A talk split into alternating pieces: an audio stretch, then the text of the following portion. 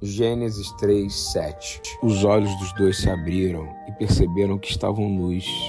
Então costuraram folhas de figueira para cobrir a sua nudez. Transparência, vulnerabilidade, autenticidade.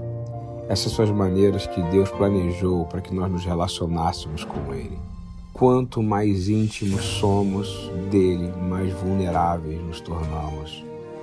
Essa vulnerabilidade nos torna fortes, pois foi assim que o Senhor falou com o apóstolo Paulo, que na nossa fraqueza é que o poder dele nos aperfeiçoaria. A palavra diz que Adão e Eva estavam nus e com medo de como o Senhor responderia.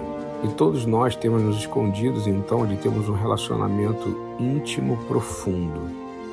Mas essa é a beleza da transparência, da vulnerabilidade, da pureza, pois ela ainda está disponível para nós. O Senhor nos convida para confiar nele com total honestidade e podermos abrir o nosso verdadeiro eu.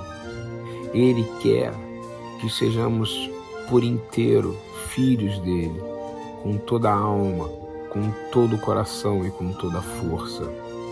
Então, traga tudo de si mesmo para ele.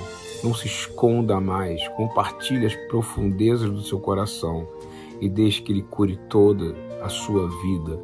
Arrisque-se a contar tudo para Ele. Você só tem a ganhar, porque Ele já sabe tudo sobre você. Sabe por quê? Ele é aquele que é capaz de fazer infinitamente mais do que tudo que pedimos ou pensamos, de acordo com o seu poder que atua em nós.